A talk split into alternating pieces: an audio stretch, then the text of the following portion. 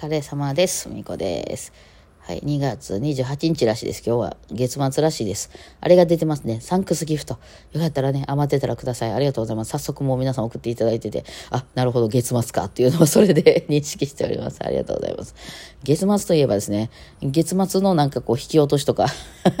あのね、支払いとかいろいろありましてですね、また金策で走り回ってるわけなんですけども、はい。まあね、お金の使い方がどうにもこうにもあんまりうまくないのでですね、ついうっかり使いすぎたりとかして足りないぞ、みたいなことに陥る、まあ、あの、これも定期ですけどもね、ね、なかなかまあ、あの、私でもね、ちょっとまあ、この間からお金の話はあんまりとか言って言ってますけど、その音楽家、音楽業界にまずっといますよね。まあ、前半はクラシックの方で、まあ結構そのクラシック業界では誰もが知るオーケストラとかいうのに属してたので、あの、まあ社員でね、ちゃんと。うん。そのいわゆる関西におけるクラシック業界の中では成功している部類に入っているたと思いますね。はい。これ本当たまたまです。私の腕が良かったからとかそんなんじゃないです。ほんまたまたまですね。あの結構運って大きいですよね。人生において。本当なんかその、私と同じぐらい弾ける人も山のようにいたし、私と同じ年のバイオリンの人もいっぱいいたし、えー、で、そのオーケストラも毎年バイオリン募集するわけじゃないので、たまたま私の時には募集があったと。本当それだけで、たまたまうまいことそこにスポット入れたっていうことですよね。うん、なんか、その音楽に関しては、なんかその、やっぱクラシックっていうのがこれまたちょっと罠でですね、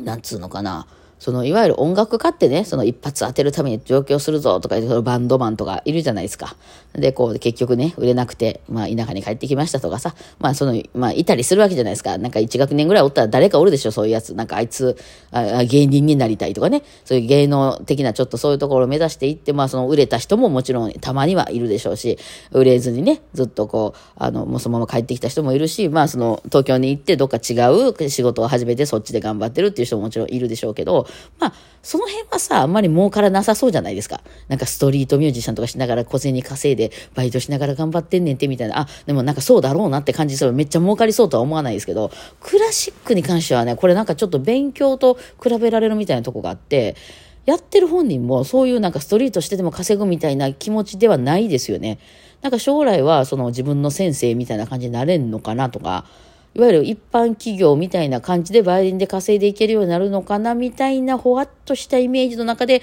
やってることが多いんじゃないかなと思いますよ。こ結構辛いんですよ。そのなんていうの、あの、あれ、どれぐらい頑張ってるかっていうと大体まあもちろん人によるけど、あの、むちゃくちゃ受験で東大とか目指してる、あの、すごい塾の人だと同じぐらいは頑張ってます、皆さんね。大体、音大とか狙っていく人で、ちょっと、その、特に東京の音大とか、上の方を狙ってる人とかっていうのは、あの、ね、言っとくと、鉢巻き締めて、ほら、もう正月から、ね、塾行って頑張るぞとか言っても、もうその休みの日は朝昼晩ずっと塾にいて、夏休みなんかもう寝る暇もないぐらい塾に行ってるみたいな、ちょっと頑張っちゃってる人いるじゃないですか。いわゆるその、しかももともと頭もいいんやけど、その、それでも東大には入れませんでしたみたいな、そういう世界じゃないですか。あれぐらいは頑張ってると思ってます。うん、あの、だってそのなんか、同じぐらいの高校の時私も普通高校やったんですけど、あの、友達とか見てたら、もうちょっと遊んでましたよ、みんな。もうちょっと青春謳歌してた。なんかまあ塾とか行ってみんなそれぞれ大変そうな子もいたけどね。でもその、いわゆるその進学、いわゆる、なん、なんていうの、これ、東京で行くと、なん、なんていう、あの、なんて、ス、ス、SP、SPX とかあるんですか？なんか読み読み方わかんないけど、そういう塾みたいな。こっちで言うと、な、あの、な、な、なだ、なだを狙って食いくこの塾に浜学園みたいな やつ。まあ大、学入試じゃないけどね。なんかそういう系、もう親も子も二人で、もう鉢巻きして、頑張るぞみたいな感じでしたよ、こっちも。だって、と、大阪の郊外に住んでるのに、東京までレッスン行ってて、やれ、コンクールやれ、新人演奏会や、やれ、あの、オーディションがあるとか言っても、めっちゃ忙しかったし、そのみんなが、ひらパーに行くねんけど、ふみちゃんもどう？とかでも無理無理、絶対無理、ごめんな、みたいな。まあそんなんやってるうちにもう誘われへんくなりますね。あの子なんかすごいバイオリンで頑張ってるかいねんって、みたいな感じで、まあ友達もいなくなりますよね。こんな性格なんで別にそんな、すごいネクラで嫌われてたってことはないんですけど、あの、なんかこう、もう会わなくなりますよね、友達とね。友達、なんか、今度映画見に行くねんけど一緒に行かんとか言われても、なんか、何それみたいな。そんな時間は私にはないみたいな。来、来週にはこの、このなんか、なんとか演奏会があって、再来週にはなんとかの実技のテストがあって、えその先にはみたいな感じでしたよ。うん、だから、こんだけやってるし、しかもクラシックっていう分野がさ、やっぱなんかちょっとこう、遂行なもんっていうのその、なんていう、そういう、あの、底辺な、なんて、なんだ、文、ああいうなんかこの遊んで頑張る文化みたいな芸人になりたいとかとは私たちは違うみたいなね、あの、完全なその思い込みみたいなのもあるじゃないですか。そのすごい文化のことをやってるんだよっていうね、えー、そうそうそう、なんか多分ね、芸能っていう意味でやってること一緒なんですけどね。その歌舞伎とかもそうじゃない？歌舞伎とかも発揮してあれは芸能やとは思ってるんですけど、やっぱそういうとこの、この、で、継いでる人っていうのはなんか、ちょっと上の方にいる人みたいなね、感じするじゃないですか。なんかそんな、あの、あの、なんて勘違いみたいなのもすごくあってですね、えー、とにかく頑張って上手くなれば上手くなるほど、まあ、その仕事も来るだろうなっていう、ほわっとした感じで、まあ行って、で、まあ忙しいんですよ、そうやって。そのなんやかんや、こう、何、あの、いろいろ言われる、まあ、あの、受験の人も忙しいじゃないですか。やれ公開テストだ、やれ実力テストだ。で、順位がバーン出てね。で、やれ誰々さんは、なんかあのテストですごい上の方にいた。で受験シーズン始まったら受かったの落ちたのがバンバンバンバン始まって、その休んでる暇なんかないですよね。うん、そういう、あの、そういうとこに巻き込まれてる人っていうのは。もうバイオリンなんかも完全にそれですね。やれコンクールで誰、誰々さんは入賞したけど私はダメだったとか、なんかやって、でも、もう、やっぱ練習が足りないんだ、みたいな。だ私今となってはほとんどそれって元から持ってるもんやからもう一緒やでと思ってるんですけど、結構そういうのね、あの、巻き込まれていたので、もうそういう世界にどっぷり入っちゃってたので、それどころじゃねえみたいな感じで頑張ってたので、おそらく将来は、まあ、その一般そのバイオリンとかじゃない世界で言うなら誰もが知ってるようなあの企業に入って、えー、そこでなんかその、まあ、初任給30万とかそれぐらいで やっていくみたいなあのその4050になった頃には、まあ、50万100万ちゃんと儲けるようになっててみたいななんかふわっとした感じであの、思ってたんですけど、おりゃ？みたいなね、あの、誰もが知ってるような有名なあオーケストラに入ったけど、手取りが安いぞ、みたいな。うん、まあ、安いぞっていうか、まあ、その頃別に私ほら、バイトとかしてるわけじゃないけど、それが安いのか、あいや、高いのかすらわからなかったですけどね。まあ、初任給の手取りはだいたい16万ぐらいでしたね、私ね。うん、そうです。あの、専門職ですよ、本当ね。で、いや、ほんでね、それを、あの、その、その、お金っていうのは決して安いことではないんですよ、音楽業界においては。えその給料で16万もらえるなんて御の字です。もう大成功ですね、それはね。はい。だからそれでも、あの、で、まあそのね、他の皆さんからはすごいね、あの、オーケストラ入ってすごいねってもう言われまくるんで、まあその、なんていうの、満足感という意味ではさ、ね、あの、すごいなっていう、その感じはありますよ。うん、ただですね、私ね、このトークとかね、このラジオトークとかし始めて、時々ね、えー、トークの仕事が来たりとかですね、あとはその、この間ちょっとやってきたその、あの、イベントね、あの、ちょっと、その、非公開と喋って、えー、あの、っていうのを来てくれませんかみたいな仕事に行った時とかで、いわゆる今になってですね、その音楽業界以外の、まあ、大したことない仕事ですよ、こんな仕事ね、ちょっとした仕事でしょ？あの、うちの会社でちょっと喋ってくれませんかとか、うちの会社でそういうイベントで、ちょっとバイオリン弾くのと、バイオリンのそのことにして喋るのやってくれませんかっていう時に出される、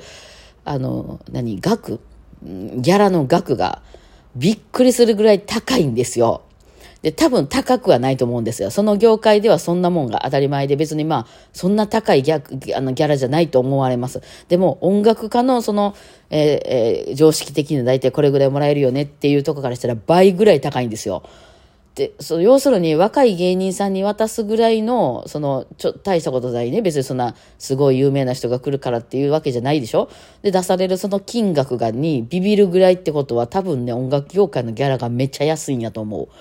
ね。だからまあその業界によって全然変わるんで、それがいいとか悪いとかじゃないんですけど、あ、あ、なるほど、やっぱり少ないよなって、だってそんな、いや、そんな、そんな気はしてたし、